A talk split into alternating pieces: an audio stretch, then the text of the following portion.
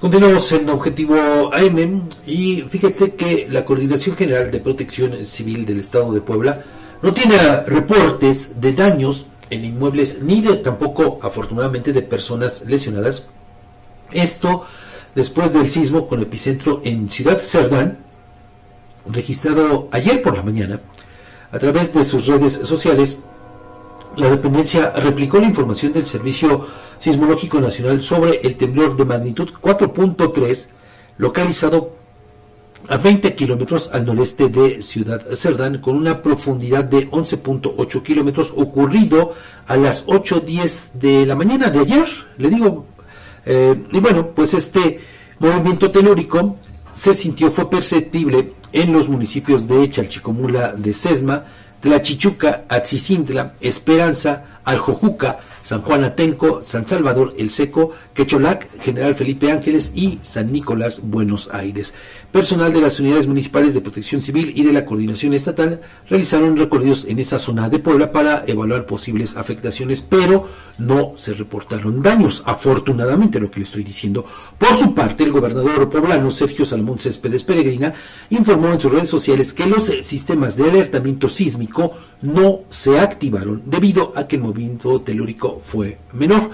Pero, pues le digo, sí, efectivamente, eh, incluso ayer aquí nos, nos eh, preguntábamos si pues lo habíamos sentido y no, la verdad es que por lo menos en esta zona no fue perceptible, ¿no? Hay que recordar que en otros momentos sí, otros temblores, Edgar, no que se registran en Guerrero, en, otras partes sí los, sentimos por acá, pero en esta ocasión no.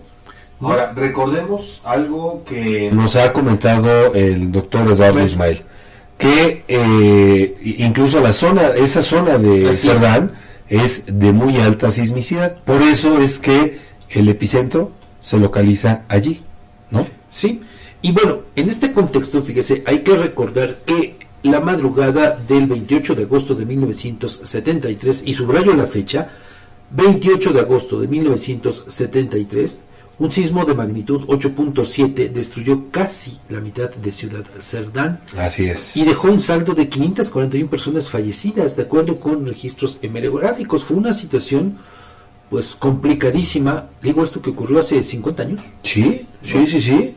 Eh, con, con, este eh, sismo, desafortunadamente, que ocurrió allá en Cerdán. Por eso es que eh, los habitantes de esa zona, así como quienes también tienen sus domicilios en Ciudad de México principalmente, pues cada que tiembla, pues la verdad es que viven, la pasan muy mal. Muy, muy mal, sí, por supuesto. fíjese, aun cuando, pues, de este sismo del que estoy hablando ocurrió hace 50 años. Sí.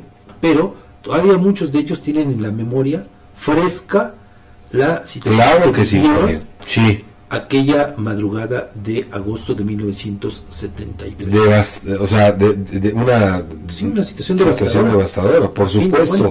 Y bueno, o sea, eh, la cuestión es que, pues, de repente se nos podría hacer un poquito lejos, pero no lo es tanto. relativamente a una hora más o menos. Más o menos a una hora, hora 15 cuando mucho. Sí, sí. bueno, pues esa es la situación que se vivió.